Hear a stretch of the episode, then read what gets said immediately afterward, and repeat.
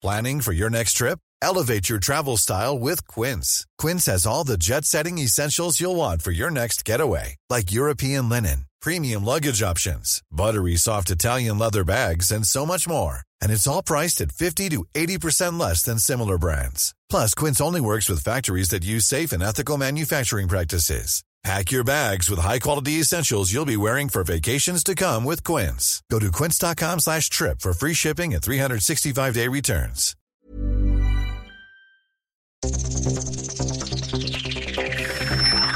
Los desafíos actuales exigen que la ciudadanía tenga la capacidad de saber, pensar y participar más que antes. Bienvenidos a Sociedad Horizontal un espacio donde Armando Ríos Peter y sus colaboradores analizan los temas más relevantes de la política y su impacto tanto en redes sociales como en las calles. Inicia Sociedad Horizontal por El Heraldo Radio, donde la H suena y ahora también se escucha.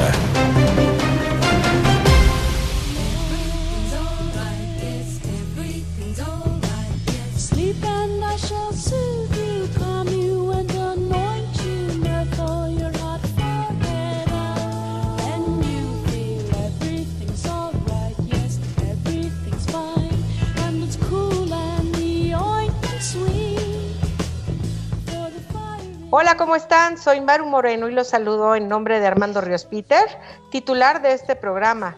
Estoy muy contenta de estar aquí con ustedes esta mañana de domingo y estamos escuchando Everything is Alright de la obra Jesucristo Superestrella de Andrew Lloyd Webber en este domingo de Pascua. Y así es como les damos la bienvenida a Sociedad Horizontal, la verdad que todos construimos a través de la señal del Heraldo de México. Esta mañana están aquí conmigo, como siempre, Pedro Saez. ¿Cómo estás, Pedro? Muy bien, Manu, muchas gracias. Ahí se me fue un poco el micrófono. pues sí, es que estamos en, en, vacaciones, ¿verdad, mi Pedro? Estamos en modo de vacaciones. Qué gusto escucharte. Y Jimena Céspedes, directora de Metrix, ¿cómo estás, Jimena? Hola, Maru, Pedro, buenas buenos días, ya, ¿cómo están? Bien, muy contentos de que nos acompañes, Jimena. Este, y gracias a Yasmín Hernández, quien nos apoya en los controles desde las instalaciones del Heraldo Radio.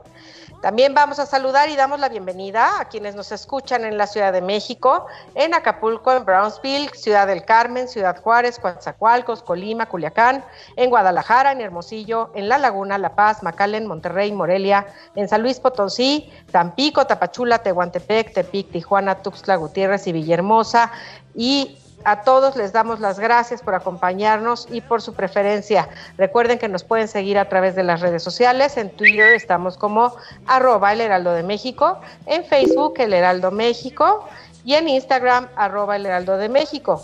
También nos pueden escuchar online a través del portal elheraldodemexico.com.mx. Esperamos todos sus comentarios en Twitter con el hashtag de Sociedad Horizontal. Y como bien nos menciona siempre Armando, vivimos un cambio de era. La tecnología ha provocado nuevas formas de organización y comunicación. Las jerarquías tradicionales pierden su valor a pasos agigantados. Hoy el diálogo es el motor para entender que la verdad cotidiana la construimos todos, especialmente si logramos ponernos en los zapatos del otro. Y hoy vamos a comentar varios temas que han estado muy importantes de frente al arranque de las campañas electorales hay nuevas configuraciones del proceso previo a la elección y nuevos partidos y jugadores en este escenario. Hacia finales del 2020 salió a la luz una nueva organización que ha ido tomando fuerza con el paso de los días. En su página de internet, Sí por México, se presenta como una gran comunidad de personas y organizaciones que creemos que otro México sí es posible. Esta organización está liderada por Gustavo de Hoyos, quien fuera el presidente nacional de la Coparmex, por Claudio X González y la periodista Beatriz Pajés, y ellos anunciaron su respaldo a la triada PRI, PAN y PRD frente a las elecciones de este año. El objetivo que tienen es ganar las cámaras y gubernaturas en juego. Su objeto es ser una fuerza opositora democrática, libertaria y plural que se manifiesta abiertamente contra la llamada 4T. Por otro lado, en la contienda entran tres nuevos jugadores aprobados por el Tribunal Electoral del Poder Judicial de la Federación. Estos son Fuerza Social por México, el Partido Encuentro Solidario, que antes era Encuentro Social, y las redes sociales progresistas, dirigido por Fernando González, yerno de la maestra Gordillo. Estos partidos se perciben como aliados de Morena. Recordemos que en el proceso en el que fueron registrados se rechazó al proyecto de Margarita y Felipe Calderón. ¿Qué hay en juego? Bueno, pues nada más que 15 gubernaturas, 30 congresos locales y más de mil diputaciones. Para ello se perfilan dos grandes coaliciones. Una que es la que va por México con la alianza PAN, PRI y PRD y la otra Juntos Haremos Historia, que son los partidos que han apoyado a Morena y eh, ya sea el PT y el Partido Verde Ecologista de México. Sin duda, sin duda alguno, este 6 de junio hay que ir a votar y habrá un fuerte agarrón en las urnas. Jimena, platícanos cómo se han manejado estas coaliciones y estos movimientos en las redes.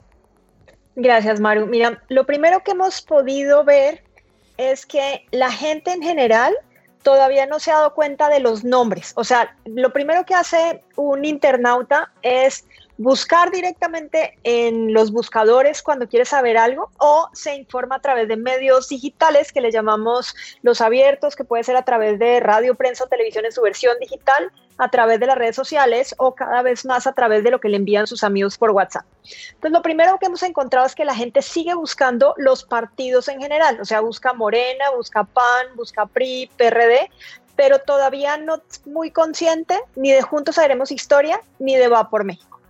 El segundo tema que hay es que el Va por México ha tenido modificaciones. Tú empezaste hablando de Sí por México, entonces la gente como que no sabe si es Sí por México, Va por México o si es cada uno de los partidos en general. Adicionalmente, lo único que hemos oído hablar de estas semanas anteriores a ahorita ha sido más temas específicamente de Morena, temas como el que hablamos de la semana pasada de Clara Luz Flores, de elecciones 2021, pero todavía las ve como muy lejanas, y ya de personajes específicos que han salido a la luz, como el caso de Anaya, Felipe Calderón, eh, específicamente relacionados con el PAN y que ha sido, digamos que, como lo principal en la discusión. Gracias, Jimena. Pedro, ¿tú cómo lo has visto? ¿Cómo se han manejado los grupos en las redes? Pues mira, en términos de articulaciones digitales, hace sentido la forma en la que se ha, eh, se ha organizado la competencia política, en el sentido de que hay dos fuerzas, una amloísta y una anti-amloísta. Obviamente, como bien dice Jimena, no tienen tan identificado cuáles son los nombres que componen a la fuerza anti-amloísta, pero definitivamente ahí se ubican eh, las, las, las, las articulaciones opositoras al régimen no forzosamente en relación a una de las tres marcas que representan el antiamloísmo, PRI, PAN o PRD. Y yo en este sentido creo que se equivoca la oposición. Se equivoca porque este, esta configuración digital ha estado marcada por el amloísmo. O sea, el que ha puesto las reglas del juego y en razón eh, eh, a quién se ha, configurado así el, espacio digital es Andrés Manuel López Obrador. Ya lo que podemos ver en, esta nueva era en la política es que el que gana es el que pone el estadio, no el que, o sea, el que pone el campo de juego, el que define cuál va a ser el juego, no tanto el mejor jugador dentro de ese juego, que bueno, por definición casi el que pone el juego normalmente es el mejor jugador. Entonces, en ese sentido, no sé si este, la forma en la que se están comportando los partidos políticos es jugar el juego AMLO en el sentido de que él es eh, una fuerza y todo lo demás que claramente representa el pasado es la otra fuerza, o si hubiese sido mejor y, más interesante por parte del PAN, por ejemplo, jugarle a tratar de cambiar el campo de fútbol, que no lo hizo. Muy bien, Pedro. Entonces, ¿cuál sería aquí tu recomendación para los que manejan redes sociales? Pues mira, la verdad es que están jugando con lo que existe sobre la mesa y le están jugando a lo seguro. Eh, las dos articulaciones que definitivamente existen en, términos de, redes sociales son esas dos, el amloísmo y el antiamloísmo. Y pues el reto que tiene ahorita el antiamloísmo, como bien dice Jimena, es jalar esa fuerza difusa que no forzosamente se identifica con los colores de Va por México o de Sí por México, que sino se identifica simple y sencillamente por su posición a AMLO, a esas marcas. AMLO esto ya lo tiene asegurado. Las fuerzas amloístas en las redes sociales van a estar con él y con las marcas que él representa. Muy bien, pues muy interesante. Y siguiendo con este tema, pues han habido articulaciones digitales muy interesantes que se han hecho socialmente y que han agarrado fuerza. Estamos hablando de las articulaciones, por ejemplo, que se dieron con las mujeres, Frena y Abrimos o Morimos. En redes sociales han, sido fundamentales para la nueva organización social. En los últimos años en México hemos visto cómo estas herramientas han facilitado la coordinación de distintos grupos con un fin común. La organización del movimiento feminista desde el 2020 se potenció gracias a la iniciativa de la colectiva Brujas del Mar, originaria de Veracruz, quienes hicieron el llamado original para el paro del 9 de marzo, que se hizo viral y generó el mayor paro nacional de mujeres en México en su historia, convirtiendo al movimiento feminista en una bola de nieve que crece cada día y se consagra como una de las organizaciones civiles más orgánicas del país. Otro movimiento que vimos y estuvimos dando testigo de ello a través de nuestro programa fue el de Abrimos o Morimos, coordinado por los restauranteros de la zona metropolitana del centro del país, quienes con un cacerolazo exigieron a las autoridades que se les permitiera operar tras haber sido de las industrias más afectadas tras el cierre decretado por la pandemia de COVID-19. Los restauranteros que generan alrededor de 340 mil empleos directos solamente en el Estado de México se organizaron, lograron abrir y salvar muchos de sus negocios. Jimena, ¿cómo viste tú el crecimiento de estos dos movimientos en las redes durante lo que va de, la pandemia, durante todo este año? Gracias, Maru. Mira, hay algo, justo hace poco leí un libro que me pareció maravilloso sobre los hábitos, no tanto por los hábitos, sino que lo que explicaba era que para poder hacer un movimiento se tiene que cambiar los hábitos de esas personas, pero tiene que haber un liderazgo que genere una sensación de pertenencia y a través de eso se llegue a una movilización. ¿Qué es lo que ha pasado en estos casos? En el tema de frena, por ejemplo, digamos que ha sido efímero, porque en un momento se logró la movilización de medios digitales hacia un, por lo menos hacia gente que iba a las calles, pero poco a poco se ha ido desvirtuando y la gente cuando no encuentra el por qué, digamos que no solamente le pierde el, el valor, sino que adicionalmente le preocupa que esos movimientos vuelvan a surgir y no haya realmente un líder que lo pueda hacer. Pero en el caso de los otros dos, que fue el de los restauranteros y el de mujeres, en el tema de los restauranteros tienen un fin. Cuando tienes un fin en un movimiento y además no solamente es cohesionado, sino que llega a un determinado lugar que lo que querían era que abrieran los restaurantes, pues es muchísimo más fácil no solamente encontrar ese liderazgo, sino encontrar el apoyo de las personas. Y eso fue lo que, lo que hicieron. Prácticamente en dos semanas eh, operaron dentro de los medios digitales a través de todas las herramientas, tanto públicas, privadas como sociales, y lograron el acuerdo y eso se acabó. En el tema de las mujeres ha habido algo muy interesante. Primero, se activan por determinados hechos. Digamos que no es algo que está todo el tiempo dentro del Frente Común. Se activó en el 2020 primero por el día sin, por el, digamos, por la marcha, después por el Día Sin Mujeres, después por las declaraciones del presidente en cada una de las etapas y ahorita específicamente por lo de el precandidato en ese momento Salgado Macedonio. ¿Qué es lo que pasa con esos movimientos? Primero, sí puede hacer una diferenciación al momento de una votación si se ponen de acuerdo las mujeres. El único problema que sí hemos visto es que no hay un liderazgo real que puedan, que, las movilicen más allá de un evento específicamente o de una marcha. No hay un, frente común o por lo menos un tema político o un tema social que las mueva ya con un liderazgo específicamente. Entonces, cuando no hay un líder, entonces son movimientos que van y vienen según la corriente y en este caso según lo que diga el presidente principalmente. O sea, digamos que se han formado como un frente con los, con los eh, postulados feministas, pero no tienen todavía una posición política clara, Jimena. En efecto, Maru, como eh, las mujeres, digamos que el acuerdo que tienen dentro de los medios digitales hace que no sea un tema inorgánico, o sea, que no es, no es ni pagado, ni tienen que haber hordas de bots ni trolls para subir los temas, se ponen de acuerdo en general porque tienen un frente común, pero no tienen un líder ni político ni social que digamos que las lleve en un conjunto o a votar por alguien o a movilizarse en algo específicamente que no sea por un día, por un día o por eh, algo que diga principalmente el presidente. Ok, Jimena, oye, platícame un poquito, ¿qué ha pasado con el movimiento de Frena? Que sí surgió muy orgánico a través de redes sociales, sobre todo incluso WhatsApp, pero últimamente como que lo vemos que ya no está tan presente, ¿no? Eso es correcto. Fue de los movimientos que surgieron a través de las redes privadas. ¿Qué significaba esto? Y está muy bien orquestado. En la medida en la que lo que te, te, pedían era que se lo mandaras a no sé cuántos amigos y se, lo, y se lo reenviaras para que ellos se unieran cuando es un cuando es un evento que surge a través de redes privadas, como la persona que te lo envía la conoces, crees mucho más en eso que te están enviando, eres más llamado a leerlo y a actuar de conformidad. Entonces creció rápido y como dijiste orgánicamente. De ahí salió a una movilización de llevar a la gente a las calles a movilizarse. Sin embargo, y ahí es donde viene el cuestionamiento más grande, eso mismo que tú me estás preguntando de qué fue lo que les pasó, eso mismo se preguntan aquellos que se unieron a ese movimiento, porque llegó hasta que hicieron el plantón en Palacio, pues afuera del Palacio Nacional, y a partir de ahí se volvió efímero. Y como no sabemos qué fue lo que pasó, digamos que la gente comienza a dejarle de creer esos movimientos en contra del gobierno porque creen que algo puede pasar en el futuro.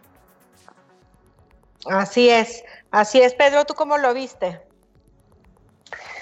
Yo tengo aquí unas, puntualizaciones. Estoy de acuerdo con Jimena en el sentido general de, que los movimientos tienen que tener un centro de gravedad, pero creo que no forzosamente tienen que tener un líder.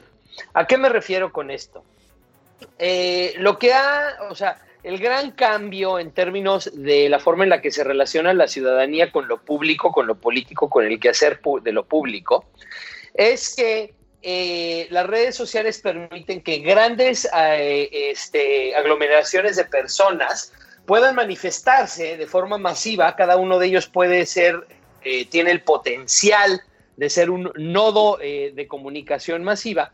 Y al hacer eso, al expresar sus, sus, sus preocupaciones, al expresar sus exigencias, grandes cantidades de personas se dan cuenta que están en el mismo sentido que tienen objetivos comunes y entonces lo que eso genera es organizaciones horizontales sin necesidad de centros de gravedad para la organización. Por eso no estoy tan de acuerdo con el tema de liderazgo, eh, de que se requiere un liderazgo. Creo que lo que se requiere definitivamente es que tenga un cauce.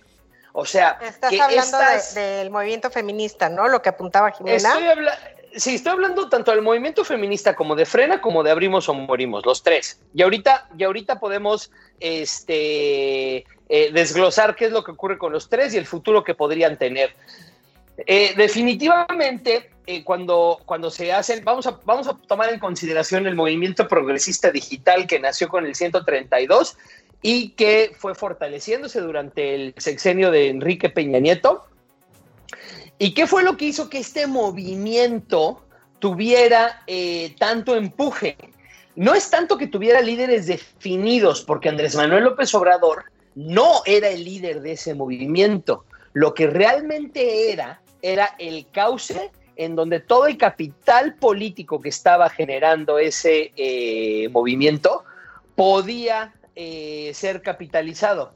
O sea, ellos empezaron, todo el movimiento progresista empezó a decir que, eh, que, la administración del, presidente Enrique Peña Nieto no entendía que no entendía. Pero ¿por qué continuó y por qué empezó a agarrar tanta fuerza? Porque sí tenía un cauce, o sea, tenía un cauce político, que era la presidencia de Andrés Manuel López Obrador, ¿no? Y entonces, en eso sí estoy completamente de acuerdo nace un movimiento, nace un movimiento eh, horizontal, nace un movimiento que no forzosamente tiene liderazgos, pero definitivamente tiene un lugar en donde encauzarse. Ahora, ¿por qué es interesante esto? Porque efectivamente existen dos movimientos ahorita en redes sociales que tienen un cauce político claro. Uno es obviamente el movimiento amloísta, que es muy fuerte y que tiene muchísimo, muchísimo este, diálogo, muchísima narrativa, muchísima conversación orgánica, y también lo tiene el movimiento eh, de la oposición, que claramente tienen dos cauces, ¿no? Uno es el que ya les dio a la oposición esta agrupación de partidos, como lo mencioné en mi comentario anterior, y el otro es el movimiento amloísta. Fuera de estos dos movimientos existen tres movimientos que no necesariamente tienen ese mismo cauce ese mismo cauce político, en el sentido de que lo que ellos están generando en redes sociales no forzosamente se va a traducir en preferencias electorales o en objetivos tan claros. Y son estos tres movimientos, el feminista, el de la pequeña y la mediana empresa y el de frena. El de frena realmente se ha diluido porque eh, su objetivo era que Andrés Manuel López Obrador renunciara a la presidencia, que es un objetivo que no tiene ningún tipo de causa institucional. O sea, eso no puede ocurrir y por esa razón a Frena se lo comió el antiembloísmo. Ahora, el movimiento de las mujeres y el movimiento eh, de las de, la micro y la, y la pequeña empresa tienen dos razones de ser. Estos movimientos digitales, estos movimientos horizontales, nacen porque las redes sociales permiten, como mencioné hace unos momentos, que cualquier persona pueda expresar cuáles son las, las la, disatisfacción o las exigencias que tienen razón a lo público, ¿no? Y eh, lo que normalmente ocurre es que salen las contradicciones del sistema. Esta fue la razón por la que salió el movimiento Brexit, por la que salió la primavera árabe, etcétera, etcétera, etcétera. El movimiento feminista definitivamente y de forma constante está señalando contradicciones con el sistema que vivimos hoy. Está señalando eh, distintas formas de desigualdad, distintas formas de abusos, pero no necesariamente tiene un cauce institucional, en el sentido de que no tienen eh, un objetivo claro, bueno, sí lo tenían en su momento, por ejemplo, que Salgado Macedonio, que el, que el candidato de Guerrero no fuera candidato, y en ese, mientras existe ese objetivo, el movimiento se mantiene. El problema es que esos objetivos son difusos. Entonces, tendrán una participación importante durante el proceso electoral, y aquí es donde sí estoy de acuerdo con Jimena. No lo sé, porque durante el proceso electoral ¿Qué es? ¿Dónde está el cauce? En, un cauce específico, un cauce institucional, una exigencia que se pudiera transformar el proceso electoral. No sé si le existe. Es diferente con el movimiento de la pequeña y la mediana empresa, porque ahí vemos otra contradicción que se está colando por las redes sociales. ¿Y cuál es? Es muy sencilla. Al principio parecería que abrimos y morimos lo que está, eh, por lo que está peleando es simple y sencillamente para que los restaurantes del Valle de México puedan tener las condiciones para sobrevivir, ¿no? Que en este caso eran muy específicas, que se les permitieran las terrazas, que los interiores se abrieran al 30% y que tuvieran un horario hasta las 11 de la noche. Y parecería que con eso se murió el movimiento. Pero así como las mujeres tienen eh, e-, exigencias muchísimo más profundas que el cambio de candidato de Guerrero, lo que realmente sucede con Abrimos y Morimos, o sea, la columna vertebral de ese movimiento, es que están señalando las contradicciones que existen por la relación que tiene eh, la cuarta transformación y los gobiernos de la cuarta transformación con la iniciativa privada y en particular con la pequeña y la mediana empresa, en el sentido de que mucha de la narrativa de la cuarta transformación ha sido que la iniciativa privada y en particular grandes empresas se han beneficiado de, eh, de su cercanía con lo público. o sea, en varias ocasiones se ha dicho abiertamente que lo que está buscando la cuarta transformación es eh, separar al poder económico del poder político. Pero eso quiere decir que pagan justos por pecadores porque la pequeña y la mediana empresa, que es la columna vertebral de la economía mexicana, pues no se beneficia de la misma forma o no existe esta urgencia de separación entre lo, entre lo público y lo privado. Entonces, y, y, su exigencia ha sido, oigan, esta relación que ustedes tienen con nosotros debe de cambiar. A diferencia del movimiento feminista, sí podrían existir exigencias en esta elección, que volvieran a articular a la pequeña y la mediana empresa. ¿En qué sentido?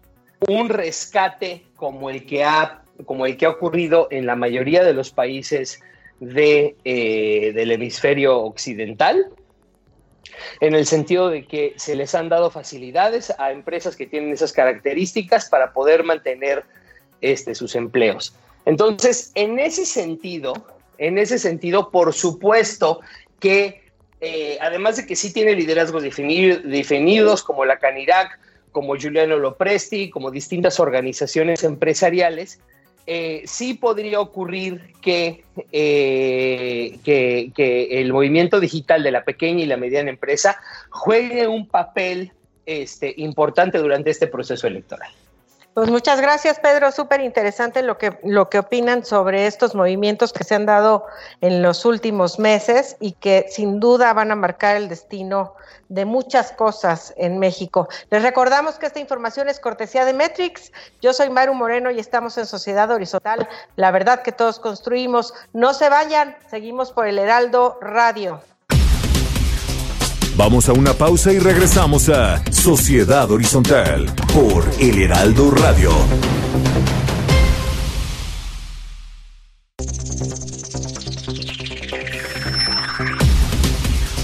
Regresamos a Sociedad Horizontal por El Heraldo Radio.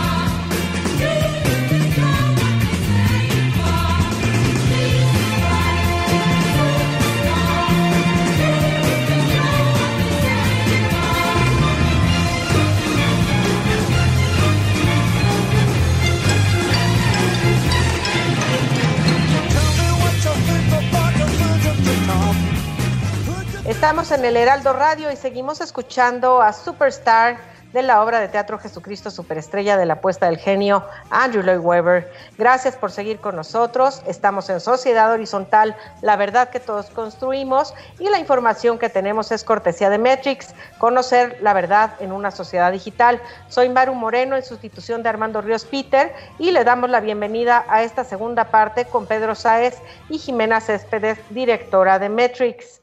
Ahorita vamos a tocar el tema, un tema que ha sido bandera de este gobierno, de, personalmente de Andrés Manuel López Obrador, desde su campaña, que fue el combate a la corrupción.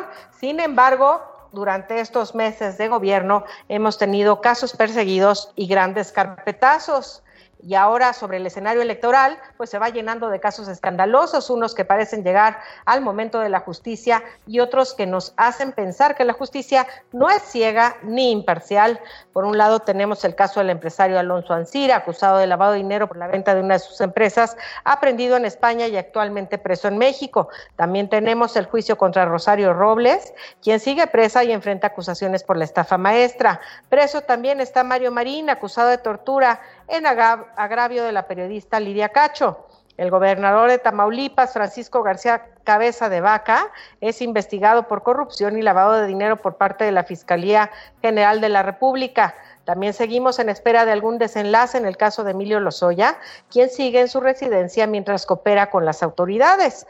Pero en el otro lado de la moneda tenemos los casos que se le han dado carpetazo o se han hecho como de la vista gorda, que es el de Pío López Obrador, quien recibió dinero en efectivo supuestamente para financiar la campaña del presidente. También tenemos a su prima Felipe, quien firmó contratos multimillonarios con Pemex, a Manuel Bartlett, quien en distintas investigaciones se le señala por pues un enriquecimiento que no nos explicamos. Además tenemos al candidato de Morena para el gobierno de Guerrero, Félix Salgado, quienes pues, no se quisieron meter las manos en, en contra de él por los diversos casos que tiene en su contra por violación y abuso. Y a esto se suman el préstamo recientemente de Pigmenio Ibarra, y la condonación de sus impuestos. También tenemos señalamientos contra otra persona que forma parte del gobierno de la 4T, que es Ana Gabriela Guevara, quien ha gastado a manos llenas en conceptos que no se justifican en su actuación al frente de la CONADE. Y también otro caso que fue muy cuestionado fue la liberación de Ovidio Guzmán, luego de tenerlo en manos del ejército. Sin embargo, todos estos casos se les ha dado el espaldarazo o el carpetazo. Jimena, ¿cómo se comportaron estos casos en las redes? Gracias, Maru. Mira, hemos venido analizándolos desde el año pasado, principalmente, digamos que todo esto empezó con el caso de Emilio Lozoya. Y digamos que eso ha venido como por olas. Primero los videos de Emilio Lozoya, después los de Rosario Robles, después el tema, y ahorita digamos que el más reciente es el de Cabeza de Vaca. ¿Qué es lo que ha pasado? Digamos que al comienzo la actitud en general de la gente era positiva hacia el gobierno federal, porque lo que señalaban era que esto iba a servir para que la captura de funcionarios, primero para la captura de funcionarios corruptos y que adicionalmente se fuera poco a poco limpiando ese tema de corrupción. Sin embargo, eso, y ahí te voy a decir que ha pasado prácticamente lo mismo que, que con el tema de las vacunas, como que empezó con, una, con un tema de mucha expectación y se fue desinflando tanto la cantidad de menciones que hay relacionados como la actitud relacionada con el tema. Entonces al comienzo teníamos actitudes de 50%, casi 60% de positivo hacia el gobierno y hemos visto que se ha ido desvirtuando tanto las capturas como los temas y ahorita estamos rondando en un porcentaje alrededor del 59% de negativo, donde sí vimos mucha positividad en el tema de Mario Marín, pero porque no lo estaban hablando en temas de corrupción, sino que ayer un tema relacionado, presente como lo que vimos en el, en el segmento anterior, del tema de las mujeres. Digamos que hiciera un activismo de mujeres hacia las mujeres, en este caso. Entonces, entonces ese ha sido el único positivo. El de cabeza de vaca ha sido, va en 50-50, o sea, digamos que ahí sí están los que están a favor y en contra del gobierno, y así se ha visto muy polarizado, pero los demás casos cada vez se ve más negativo. Muy bien, Jimena. Y, Pedro, ¿qué nos podrías comentar al respecto desde el punto de vista sociológico y de comportamiento de redes? No, estoy completamente de acuerdo con Jimena. Eh, a ver, eh, eh, aquí, lo que esto tiene que ver mucho otra vez con la forma en la que se comportaron las redes sociales del 2012 al 2018.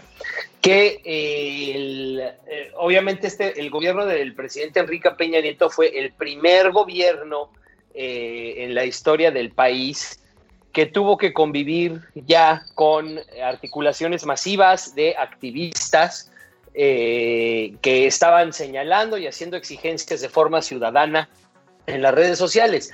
Y obviamente la narrativa que se generó durante todos estos años fue que lo primero que tenía que cambiar este país era la corrupción.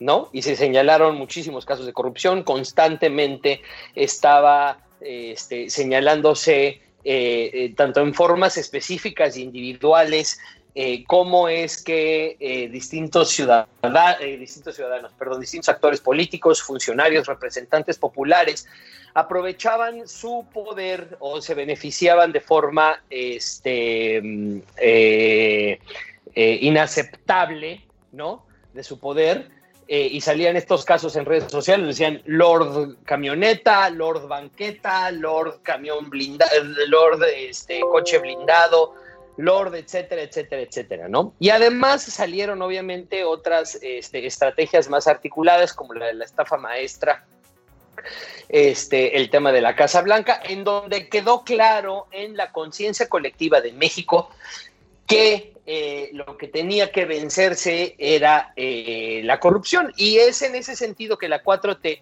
tiene como bandera principal el combate a la corrupción, pero como todo tiene, eh, pero todo tiene un, un, desgaste y todo tiene una vigencia, ¿no? Podemos ver que al principio del, sexenio Andrés Manuel López Obrador y a partir de de el, tema del aeropuerto, se empezaron a generar dos narrativas en redes sociales. La primera, que era la narrativa eh, de oposición, era que las cosas no estaban funcionando. Se les daba el beneficio de la duda a los funcionarios de la cuarta transformación, de que definitivamente eran diferentes, de que sí tenían una actitud diferente y de que eh, efectivamente este, iban en contra de la corrupción, pero se empezó a generar una narrativa muy, muy fuerte de que las cosas no estaban funcionando. Entre los trending topics, entre los hashtags que podemos mencionar, está, por ejemplo, el de los incendios son culpa de AMLO, por mencionar uno de muchos en los que se estaba mencionando constantemente, a ver, este gobierno no, independientemente de las características que tengan razón de la, de la, de la, de la corrupción, las cosas que está haciendo eh, están generando problemas en otras áreas. Ahora, cada vez que eso ocurría, por ejemplo, eh, esta, esta, narrativa acabó eh, eh, teniendo como su clímax o su, o, su, punto de, mayor gravedad con el trending topic a nivel internacional, que llegó a ser trending topic a nivel internacional, AMLO renuncia y que se desat y que se después se, se, se, transformó en un movimiento, en una marcha, en una marcha este, en, en, en la calle de reforma. Vamos a ver que en ese momento empezó una estrategia clara y puntual de regresar la narrativa de la corrupción. Y podemos ver en las, en las mediciones de Metrix cómo cada vez que está bajando la aprobación, eh, la conversación positiva del presidente, se hace una detención y con esa detención, que la primera de ellas fue, eh, si no me equivoco, Rosario Robles, después Juan Collado y después Lozoya, eh, volvía a remontar, como bien menciona eh, Jimena, la conversación positiva hacia el presidente y hacia la cuarta transformación. En otras palabras, lo que hacían era, cuando la narrativa y las cosas no están funcionando bien, se volvía a hacer estrategia puntual para regresar la narrativa del combate a la corrupción. Sin embargo, pues esto tiene un límite y la gente después de cuatro aprehensiones y específicamente en el momento en el que se vio muy claro fue con la aprehensión de Lozoya, que ese día eh, el, la narrativa feminista tuvo muchísimo más impacto que la impresión, que la que la, que la aprehensión de Lozoya y después cuando se filtró la, eh, la denuncia de hechos, tuvo mucho impacto la denuncia de hechos, pero inmediatamente después vemos una estrategia del otro lado, encabezada por latinos, en la que sale este tema de, de Tío López Obrador, que también apaga eso. Entonces, en, en, términos generales, ya se le acabó la gasolina a, eh, a, la narrativa de la corrupción que empezó con el 2012. Todo tiene un límite y la gente ya está un poco harto de este tema. Gracias, Pedro. Jimena, ¿tú cómo has visto en este caso de, de, de lo, que está platicando Pedro en temas de corrupción, cómo ha sido la aprobación del presidente, porque sí, como bien dices, cuando hay una presión, aprehensión escandalosa, pues la, la aprobación va para arriba, pero este, este sistema como que se está agotando. ¿Cómo lo has visto? Por sobre todo en los casos donde no se ha dado el resultado esperado por la sociedad, ¿no? Donde no ha habido una conclusión a estos casos de corrupción con los que la, gente se pueda sentir contenta, digamos. Mira, hay, hay, un meme que circula ahora ya por todos los medios digitales de el, pero el PRIAN robó más. Y eso digamos que es como el síntoma o la señal más bien de ese síntoma. Es tal cual la gente como que ya no cree, o sea, primero en la medida en la que salían todos estos mensajes, del otro lado salían los temas jurídicos reales. O sea, al final cuando hay, en este caso no es que haya una mentira como tal, sino que simple y llanamente hay una, hay una infodemia en la medida en la que hay muchísima especulación sobre los temas. Al haber esa especulación y del otro lado salen los, eh, los mensajes específicos de que no se podía meter a la cárcel por este tema o no hay juicio político por esto. O sea, como que los mensajes jurídicos, aunque no les llegan a todo el mundo, sí van en opinión pública especializada. Eso hace que poco a poco se vayan, eh, se vaya desvirtuando estos mecanismos de propaganda al final dentro de esos medios digitales y la gente comience a volverlos jocosos como esos memes de pero el PRIAM eh, robó más. Y al contrario, lo que pasa con los demás, de el hermano del presidente, la cuñada del presidente. Ahorita está circulando esta semana del hijo del presidente que está supuestamente esquiando en, Estados Unidos.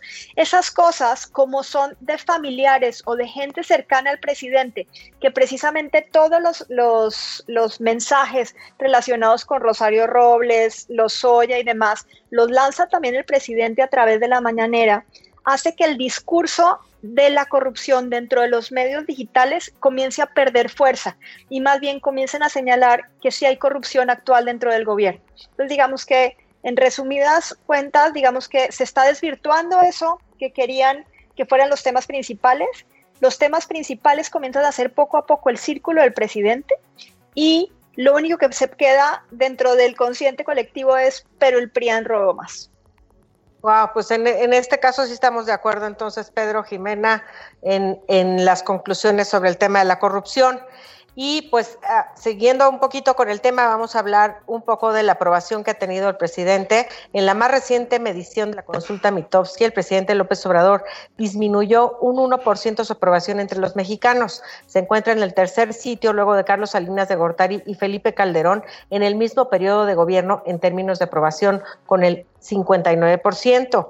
La medición por segmentos poblacionales reveló que el presidente de la República obtuvo su mayor desaprobación. Esto fue del 63.3% entre los empresarios y la mayor aprobación, que fue el 87.8%, entre quienes votaron por él en 2018, siendo en su mayoría jóvenes de la base que lo apoya. En términos de género, el 60.3% de los hombres aprobó su gestión y el 39.6 lo desaprobó, mientras la aprobación por parte de las mujeres es mucho más baja, es del 57.7% y 42.1 quienes lo desaprueban. Jimena, ¿cómo se ha manejado esta, esta aprobación y esta encuesta en las redes?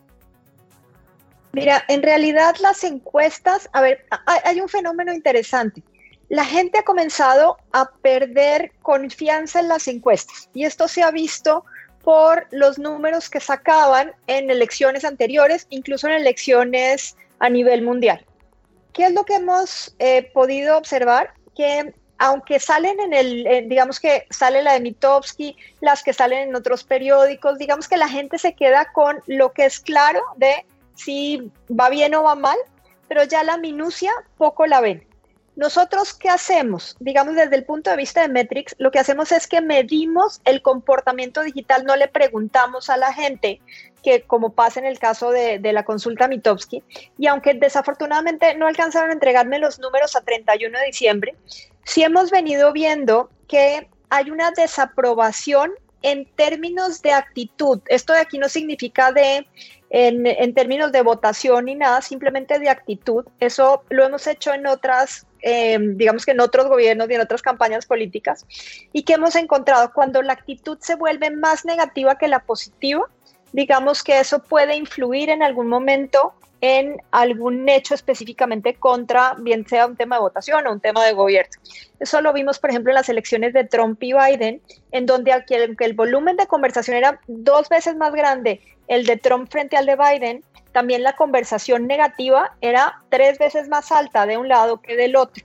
¿Qué hemos venido viendo con el presidente? Empezó muy bien, o sea, digamos que prácticamente los medios digitales eran favorables al presidente.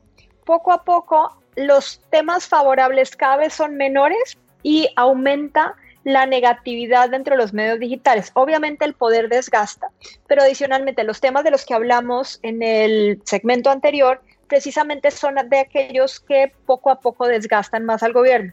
En la última medición que hicimos a finales del año pasado, teníamos ya un 68% de negativo frente a un 32% de positivo.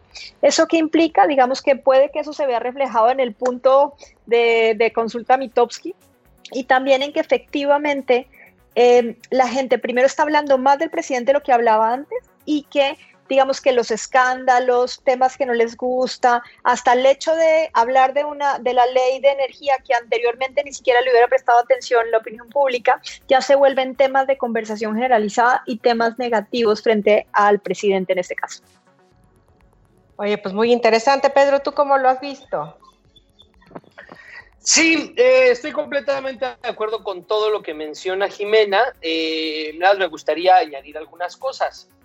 La primera es que eh, es muy importante y creo que muchísima gente confunde la aprobación presidencial o la aprobación del gobierno con las preferencias electorales que, eh, que, están vinculadas o relacionadas con, con, este gobierno, ¿no? O sea, una cosa es el gobierno y eso se mide en términos de aprobación. Eso sería, por ejemplo, en la administración pasada, el gobierno del presidente Enrique Peña Nieto. Y otra cosa es la preferencia electoral y la preferencia electoral ahí sería la preferencia o la, la, la, eh, eh, la votación medida por medio de encuestas que hipotetiza una eh, encuesta para el PRI, ¿no? Entonces es muy importante señalar que la, que la aprobación del presidente de 60% más o menos, eh, no forzosamente representa este, eh, preferencias electorales para su partido político, ¿no? Bueno, una vez dicho esto, también creo que es importante señalar que muchas de las personas que se ubican en el campo antiamloísta esperan que el amloísmo caiga de forma precipitosa como cayó el, proyecto de administración pública del presidente Enrique Peña Nieto. Y hay una razón muy importante por la cual esto, en mi opinión, nunca va a suceder. O sea, el presidente Andrés Manuel López Obrador siempre va a tener o, nunca va a tener los niveles tan bajos de aprobación que en su momento se midieron para el presidente Enrique Peña Nieto. ¿Y por qué es? Independientemente de la cantidad de conversación negativa que se genera en los medios digitales. Y es por la siguiente razón. Aunque la cantidad de conversación eh, negativa en medios digitales en relación al presidente López Obrador y su proyecto ha incrementado de forma importante. O sea, como bien menciona Jimena, si vemos cómo se estaba comportando la conversación antes de la elección del 2018 y después de la elección del 2018, antes del aeropuerto, eh, de, la consulta popular del aeropuerto y después de la consulta popular del aeropuerto y después con muchísimos otros temas, vemos que la conversación digital eh, negativa aumenta de forma muy importante. Pero ¿qué es lo que ocurre? No se capitaliza eso políticamente para la oposición.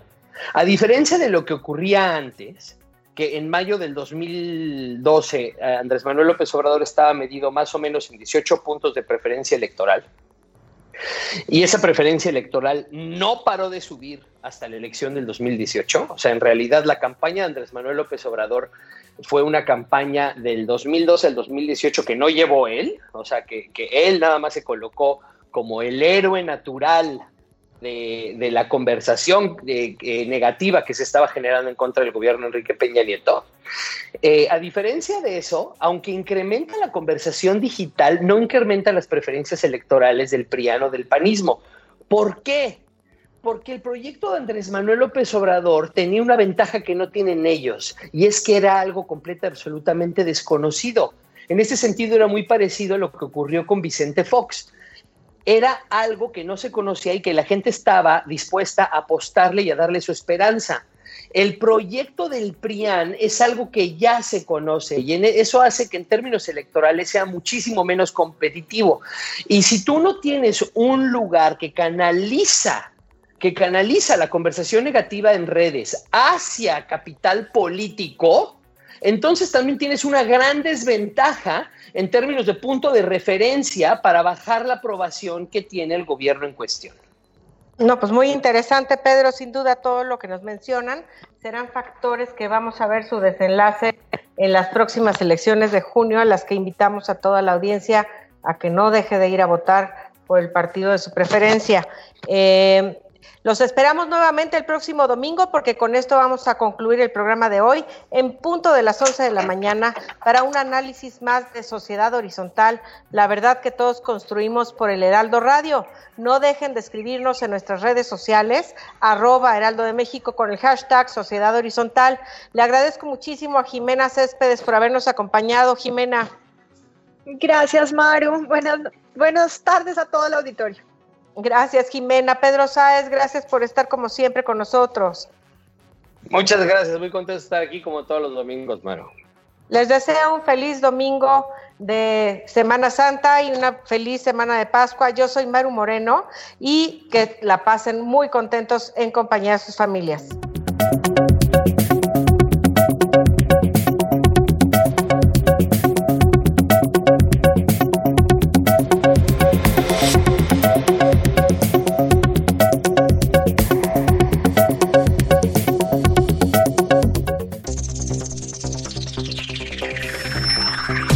Desafíos actuales exigen que la ciudadanía tenga la capacidad de saber, pensar y participar más que antes. Esto fue Sociedad Horizontal, un espacio donde Armando Ríos Peter y sus colaboradores analizan los temas más relevantes de la política y su impacto tanto en redes sociales como en las calles.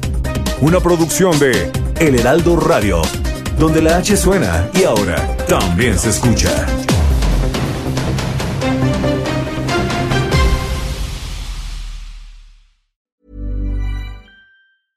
Planning for your next trip? Elevate your travel style with Quince. Quince has all the jet setting essentials you'll want for your next getaway, like European linen, premium luggage options, buttery soft Italian leather bags, and so much more. And is all priced at 50 to 80% less than similar brands.